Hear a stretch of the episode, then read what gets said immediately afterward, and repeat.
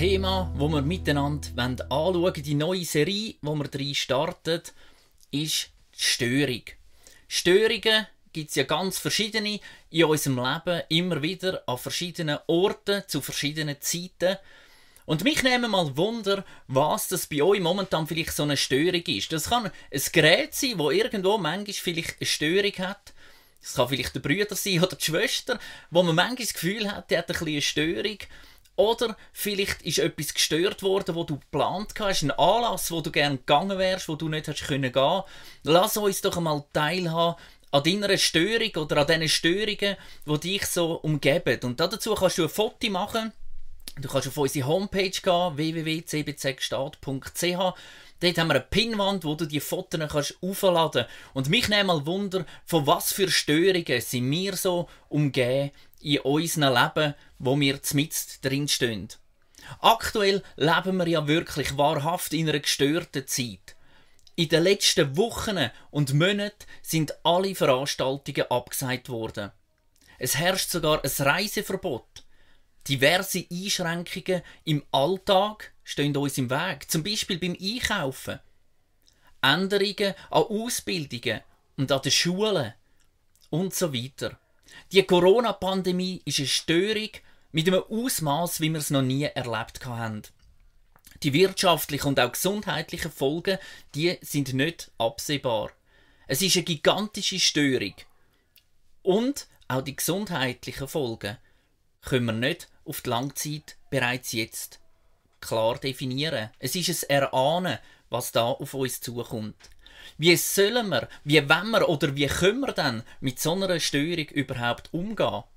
Ja, was sagt denn die Bibel da dazu?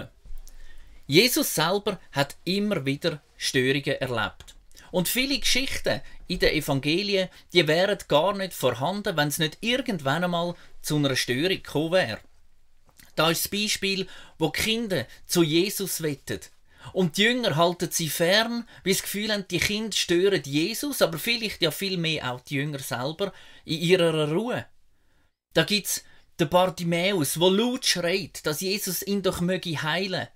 Und die Menschen schreien ihn zurück an und sagen, er soll ruhig sein und Jesus nicht stören auf seinem Weg, wo er unterwegs war. Störungen machen etwas mit uns. Wenn Störungen kommen, dann werden wir unsicher. Und wenn gefährliche Störungen kommen, dann kommen wir sogar Angst über. Und das ist völlig normal. Was passiert dann mit unserem Leben, wenn so eine Störung kommt? Ich habe euch da etwas mitgebracht. Eine Kartonschachtel, auf den ersten Blick ganz eine normale. So ist bei vielen von uns unser Leben. Wie so eine Kartonschachtel. Wir packen da drin was uns Freude macht. Vielleicht gute Musik. Vielleicht gehen wir gern in die Ferien. Oder wir sehen einfach gern gut aus. Wir studieren vielleicht gern. Oder wir haben gern, wenn viel läuft und unsere Agenda voll ist. All diese Sachen packen wir in unser Leben ein und irgendwann machen wir einen Deckel drauf und sagen, so ist es gut, das ist unser Leben. Und jetzt kommt eine Krise. Und in einer Krise wird unser Leben so richtig geschüttelt. Das ist so wie mit dieser Kartonkiste und es passiert, der Deckel jagt es ab an dieser Kiste. Und wenn man reinschaut, kommt zum Vorschein, was schon immer in unserem Leben eigentlich da war. Da sind Sachen drin, vielleicht, wo gar nicht so gut gelaufen sind. Aber der Deckel hat dem allem zusammen eine schöne Verzierung gegeben. Vielleicht merkst du es mal in einer Krise oder wenn so eine Störung kommt, hey, in unserer Ehe läuft es eigentlich gar nicht so, wie ich das vielleicht gemeint habe. Du merkst vielleicht mal, dass der Job, wo du machst, Tag für Tag, doch gar nicht das ist, wo du eigentlich als dein Lieblingsjob würdest bezeichnen. Oder du merkst vielleicht auch, dass du dein Leben gar nicht so im Griff hast. In einer Krise kommt das zum Vorschein, wo schon lange in deinem Leben gesteckt hat. Ein anderes Beispiel, wo das gut illustriert, ist eine Zitrone.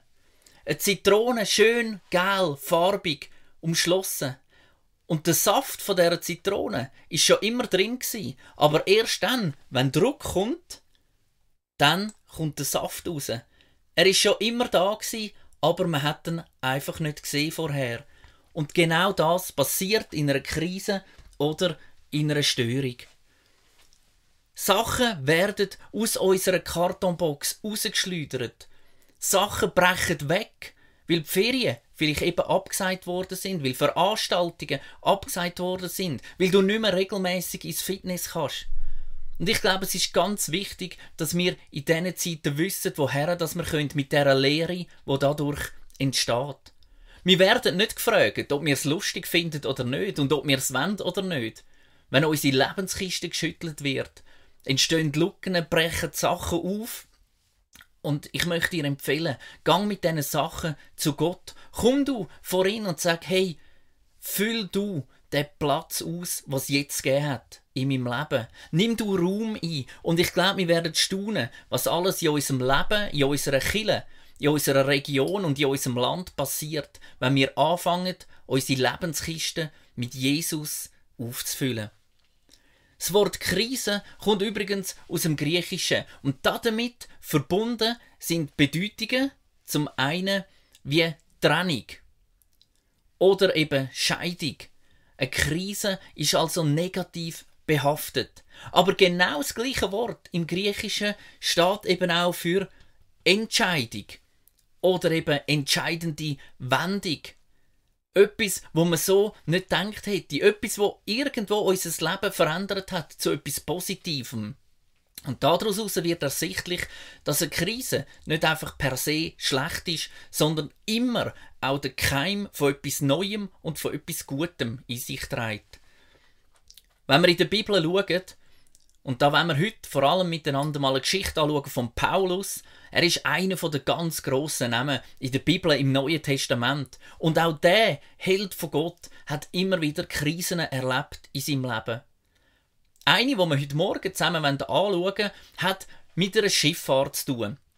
Sie steht im Neuen Testament in den Kapiteln von der Apostelgeschichte 27 und 28 und hat sich ereignet, wo sich der Paulus auf den Weg gemacht hat nach Rom. Der Paulus also hat sich auf den Weg gemacht Richtung Rom. Er ist dort auf ein Schiff gegangen oder gegangen worden und der Kapitän und der oberste Leutnant, Paulus ist nämlich quasi als Gefangener auf Rom gekommen, oder als Angeklagter, der Kapitän und der Oberste haben zusammen bestimmt und gesagt, hey, wir starten, wir fahren los. Der Paulus hat gesagt, liebe Leute, das Wetter ist nicht gut, die Jahreszeit ist eigentlich auch nicht gemacht, zum jetzt lossegeln. Aber die zwei Männer, die sind klar der Überzeugung gewesen, jetzt ist der Moment und sie sind gestartet. Sie sind an der Küste von Kreta entlang gefahren und dann lesen wir dort das erste Mal im Apostelgeschichte 27, Vers 14 folgendes. Doch schon bald schlug das Wetter um. Der gefürchtete Nordsturm, Nordoststurm kam auf und trieb das Schiff auf das offene Meer hinaus. Vergeblich versuchte die Mannschaft Kurs zu halten. Wir trieben dahin, Wind und Wogen ausgeliefert. Der Sturm wurde so stark, dass die Besatzung am nächsten Tag einen Teil der Ladung über Bord warf. Tags darauf sogar die Schiffsausrüstung. Tagelang sahen wir weder Sonne noch Sterne und der Orkan tobte so heftig weiter, dass schließlich keiner mehr an Rettung glaubte. Ein furchtbarer Sturm wo die Männer da reinkommen, sie werden durchgeschüttelt auf dem Schiff. Während dieser Zeit hat niemand gegessen und der Paulus hat mal eine Eingebung. Er hat einen Traum gehabt und er kommt zu diesen Männern her auf dem Schiff und sagt, liebe Leute, ich habe euch gesagt, wir hätten nicht gehen sollen wir hätten nicht lossegeln aber mir ist ein Engel begegnet in einem Traum und hat mir gesagt, dass nicht einer wo jetzt auf dem Schiff ist, wird ums Leben kommen. Wir alle zusammen, wir werden gerettet werden. Und so sind die Leute schon mal ein bisschen guten Mutes gewesen und die Nacht ist angebrochen und dann ein paar Matrosen gedacht, ja, wir sind jetzt schon in der Nähe von der Küste, wir retten uns selber mit dem Rettungsboot. Und sie haben gerade gehen, wo das der Captain gemerkt hat und sie zurückgepfiffen hat und gesagt hat, hey, alle zusammen auf dem Schiff da werden überleben. Der Paulus gesagt, bleibt da. Und so sind sie also alle zusammen da geblieben. Wir lesen dann im Vers 33, was weitergeht. Im Morgengrauen forderte Paulus alle auf, endlich etwas zu essen. Ihr habt 14 Tage lang gehungert, sagte er. Wenn ihr überleben wollt, müsst ihr jetzt etwas essen. Und ihr dürft euch sicher sein, euch wird nichts passieren. Keinem von euch wird auch nur ein Haar gekrümmt werden. Nachdem Paulus das gesagt hatte, nahm er ein Brot, dankte Gott laut und vernehmlich, so dass alle es hören konnten, und begann zu essen. Da fassten alle neuen Mut und aßen ebenfalls. 276 Männer sind an Bord gsi, sie haben gegessen und nachdem sie gegessen haben, haben sie die restliche Ladung mit allem zusammen, was sie noch hatten, auch über Bord geworfen, damit das Schiff leichter wird. Sie haben gedacht, wenn das Schiff leichter wird, dann werden wir sicher alle zusammen gerettet werden. Und jetzt denken wir vielleicht, wow, Paulus hat es versichert, niemandem wird das Haar gekrümmt werden, jetzt kommt alles gut, die haben Mut gefasst und dann sind so langsam in den Hafen geschippert, wo sie schon frenetisch empfangen worden sind. Nein, es geht anders weiter. Nämlich im Vers 41 lesen wir, kurz darauf lief das Schiff auf eine Sandbank auf. Während der Bug fest eingerammt war, wurde das Heck des Schiffs von der Brandung zertrümmert. Erinnert euch, der Paulus hat gesagt, wir werden alle überleben. Niemandem wird das Haar gekrümmt. Sie haben zusammen quasi das Abendmahl gemacht, sie haben zusammen dort noch, noch mal gebetet und sind feste Überzeugung gewesen. Und kurz darauf geht das ganze Schiff einfach so auseinander. Tatsächlich, alle sind gerettet worden. Sie sind durchnässt sie haben wahrscheinlich gefroren, völlig entkräftet, sind sie irgendwo an dem Strand angekommen, hergespielt worden, 276 Mal, alle zusammen haben es überlebt. Die Insel, wo sie gestrandet sind, das ist Malta gsi. Und sie sind also dort angekommen, an dieser Insel, und haben natürlich als erstes Feuerli gemacht, um sich ein bisschen wärmen. Und wir lesen nachher in der Apostelgeschichte 28 ab Vers 3, was dann passiert ist. Paulus sammelte trockenes Reisig und warf es ins Feuer. Von der Hitze aufgescheucht fuhr plötzlich eine Schlange heraus und biss sich an seiner Hand fest. Die Inselbewohner sahen die Schlange an seiner Hand und riefen entsetzt, das muss ein Mörder sein. Er ist dem Meer entkommen und nun straft ihn die Göttin der Rache. Aber Paulus schleuderte das Tier ins Feuer, ohne dass ihm etwas geschehen wäre. Gespannt warteten die Leute darauf, dass sein Arm anschwellen oder Paulus plötzlich tot umfallen würde. Doch als sie auch nach langer Zeit nichts Ungewöhnliches beobachten konnten, änderten sie ihre Meinung. Jetzt sagten sie, er muss ein Gott sein. Der Paulus also, als hätte er noch nicht genug erlebt mit dem Schiffbruch, nachdem doch Gott ihm gesagt hat, alle werden gerettet, wird als Dank auch gerade noch von einer Schlange gebissen. Es passiert aber nichts. Der Arm schwillt nicht an, er geht nicht tot um. Und so verbringen sie also Zeit auf der Insel Malta. Und während der Zeit passiert es, dass der Vater vom Publius, dort wo der Paulus eben untergebracht ist, krank wird. Und wir lesen das ab Vers 8. Während dieser Zeit bekam der Vater des Publius Fieber und erkrankte an der Ruhr. Paulus ging zu ihm, betete, legte ihm die Hände auf und der Kranke war wieder gesund. Als das bekannt wurde, kamen auch alle anderen Kranken der Insel und ließen sich heilen. Sie beschenkten uns überreich und bei unserer Abfahrt versorgten sie uns mit allem, was wir brauchen. Soweit die Geschichte aus der Bibel von Paulus. Die Frage scheint gar nicht so sehr zu sein, ob eine Krise oder ein Problem kommt in unserem Leben, sondern vielleicht viel mehr wann. Der Paulus, der ist nicht auf Malta gelandet, weil er gesündigt hat. Der Paulus ist nicht auf Malta gelandet, weil er zu wenig geglaubt hätte. Er ist einfach dort gelandet. So wie es in der Bibel immer mal wieder heißt, und es begab sich. Es ist nicht ersichtlich, ob Gott das genau so hat wollen. Es ist nicht ersichtlich, ob das eine Strafe ist oder was auch immer, sondern Fakt ist, der Paulus ist in dem Malta gelandet.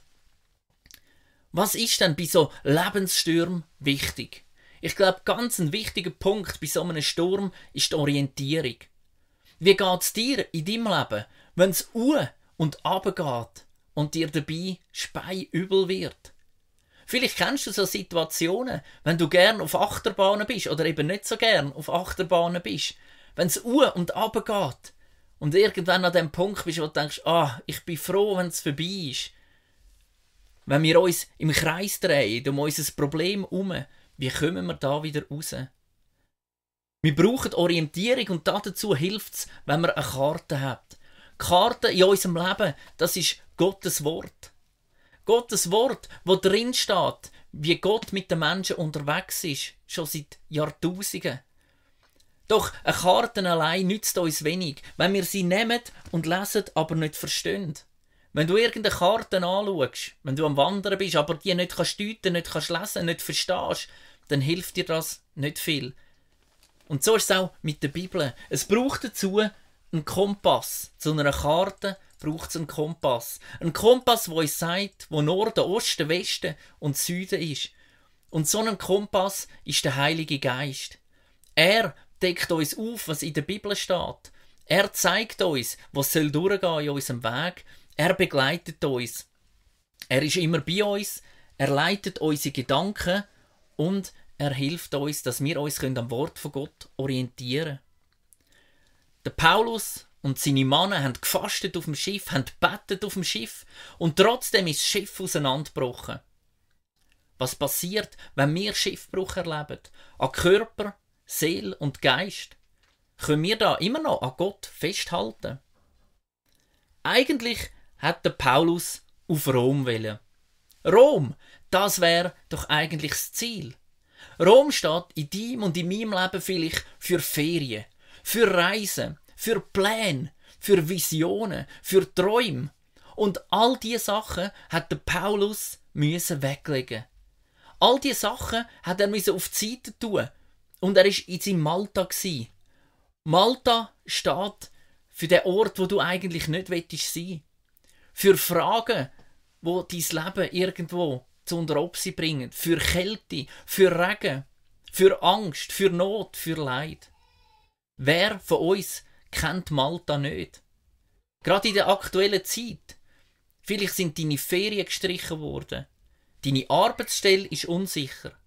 Deine Ausbildung hat müssen unterbrochen werden. So ist es an Paulus gegangen. Nicht Rom, sondern Malta. Und wäre das nicht schon genug, beißt ihn auch noch die Schlange, wo er sich am Feuer geht, erwärmen. Wie sein Umfeld reagiert, haben wir schon gesehen. Zuerst ist er ein Held, weil er vorausgesagt hat, dass alle werden überleben auf dem Schiff. Und nachher zumal heisst es, er muss ein Sünder sein. Wenn ihn die Schlange beißt, Drachegöttin, sie bestraft ihn. Und was macht der Paulus? Der Paulus nimmt die Schlange und er schleudert sie direkt ins Feuer. Er kümmert sich nicht darum. Und ich glaube, es ist ein guter Ratgeber. Schleudere du deine Angst, deine Not, deine Sorge, dein Selbstmitleid, deine Eifersucht, dein Zorn, deine Wut weit, weit weg. Im 1. Petrus 5,7 heißt werf deine Sorgen auf Gott, denn er sorgt für dich. Nimm du die Schlange und wirf sie zu Gott und er wird sich darum kümmern der Paulus ein Vorbild, wo wir so viel können lernen von ihm. Wir können uns unser Malta nicht aussuchen, aber wir können entscheiden, wie das wir ihm begegnen wollen. Der Paulus hat sein Malta umarmt. Trotz der Umstände hat er nicht gefragt, warum, sondern er hat gefragt, wozu. Er hat einen Mann heilen auf dieser Insel und ist so zum Sagen worden für sein Malta, wo er drin gesteckt hat. Und wenn du in so einem Sturm bist, dann fang an zu danken. Fang an, Danke zu sagen. Es klingt vielleicht nicht logisch, aber ich habe in meinem Leben schon oft erfahren, dass gerade in dem Moment, wo wir anfangen zu danken und die Situation anfangen zu umarmen, dass uns das hilft. So wie wir auf dem Bildtag sind, wir sind zwar noch im Sturm, um uns herum tobt aber der Kopf ist bei der Sonne am Licht. Und es gibt so viele Gründe, zum Gott Danke sagen. Dank Gott, dass er dich über alles liebt. Dank Gott, dass er dich versorgt mit allem, was du brauchst. Dank Gott, dass er deine Wunden und Verletzungen heilt. Dank Gott, dass er dir Zukunft und Hoffnung schenkt. Dank Gott, dass du Gottes Eigentum bist und dich darum nicht fürchten musst. Dank Gott, dass er dir ewiges Leben schenkt. Dank Gott, dass er immer bei dir ist, bis ans Ende der Zeit. Dank Gott, dass er das knickte Rohr nicht bricht, sondern ihm wieder aufhilft. Es gibt noch so viel mehr Gründe, wo in der Bibel stehen, wie all die, die ich jetzt aufzählt habe. Alles Bibelstellen, Bibelverse, wo uns sagen, wieso dass es wichtig ist, dass wir Gott Danke sagen. Aber vielleicht denkst du auch, ja, als Christ sollte ich doch gesund sein, reich und überglücklich. So hat man es mir doch immer gesagt.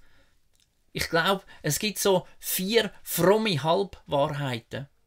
Die erste ist, der Gerechte leidet weniger. Die zweite, aus Leiden lehrt man etwas. Die dritte, alles Leiden hat einen Sinn. Und die vierte, eigentlich dürfte es gar kein Leiden geben. Warum sage ich Halbwahrheiten? Irgendwo stimmt das, aber wir lesen eben zum Beispiel im Psalm 34, Vers 19 und 20 folgendes. Der Herr ist denen nahe, die verzweifelt sind, und rettet jeden, der alle Hoffnung verloren hat. Und jetzt kommt aber der zweite Teil. Zwar bleiben auch dem, der treu zu Gott steht, Schmerz und Leid nicht erspart, doch aus allem befreit ihn der Herr. Ich glaube, das ist ganz ein wichtiger Vers in der heutigen Zeit. Viele haben das Gefühl, wenn man Christ ist, ist man reich, ist man gesund, hat man immer ein Lachen auf dem Gesicht. Und wir sehen in dem Vers hinein, nein, denn seit dem Sündenfall, seit ganz am Anfang von der Schöpfungsgeschichte, sind wir alle zusammen, wir Menschen, wir sind alle zusammen im gleichen Boot. Wir alle zusammen werden einmal sterben. Auch wir Christen. Und ich finde das so ein wichtiger Vers, dass da steht, wir erleben Leid, wir erleben Not. Und es gibt auch nicht immer einen Grund dahinter. Vielleicht heißt es einfach, und es begab sich, dass du Schmerzen hast bekommen, dass du Leid und Not hast müssen erleben. Aber ich glaube, der grosse Unterschied ist von uns Christen, dass wir eine Perspektive haben und wir dürfen die Perspektive haben vom Leid weg hin zu Gott, zum Gott, der sagt: Fürchte dich nicht, ich bin bei dir. Gott, wo da ist. Es erspart uns nicht das Leiden und nicht Not, aber wir können uns an ihm orientieren und kommen einen Blick für die Zukunft über und Hoffnung für die Ewigkeit. Und so ist es auch in der aktuellen Situation. Wir orientieren uns an Gott und nicht an einer Störung oder eben jetzt in dem Fall an dem Virus. Denn eine Störung oder so ein Virus, die haben in dem Sinne nichts zu sagen. Wenn du ein Mikrofon denen herhebst, dann sind die stumm, die haben keine Botschaft. Aber Gott hat etwas zu sagen. Und natürlich schaffen wir zusammen mit Experten, Ärzten, Virologen, Forscher und so weiter und halten uns an die Maßnahmen, die vorgegeben sind. Aber wir orientieren uns an Gott und wir vertrauen auf ihn, der mit uns ist. Und das ist kein Widerspruch. Jesus hat sich immer wieder auf Störungen eingeladen. Habe ich schon ganz am Anfang erwähnt. Er hat gefragt, was will Gott mir dadurch sagen und den anwesenden Menschen? Nicht, wieso wird ich gestört, sondern wozu wird ich gestört? Warum ist eine Frage, die immer nach hinten schaut. In die Vergangenheit. Wozu schaut vorwärts, hat den Blick in die Zukunft gerichtet. Warum ist das Virus entstanden? Warum essen Chinesen überhaupt so Tier? Warum trifft es gerade ausgerechnet mich? Oft brauchen wir viel Energie, wo wir aufwenden, vielleicht sogar Krisen leugnen oder wo man darüber nachgrübelt, wie dass man das alles hätte können verhindern Aber das bringt dich und deine Mitmenschen an dem Punkt nicht weiter. Im Johannes 9, 2 und 3 steht eine Geschichte geschrieben von einem blinden Mann. Ein Mann, der blind ist und die Jünger, die mit Jesus unterwegs sind, wo Jesus doch gut kennt haben, die kommen zu Jesus und fragen folgendes. Meister, fragten die Jünger, wer ist schuld daran, dass dieser Mann blind ist? Hat er selbst Schuld auf sich geladen oder seine Eltern? Frag nach dem Warum. Und was sagt Jesus? Weder noch, antwortete Jesus, vielmehr soll an ihm die Macht Gottes sichtbar werden.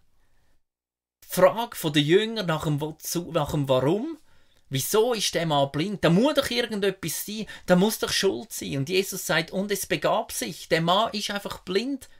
Aber schauen wir doch, für was dass wir das brauchen können.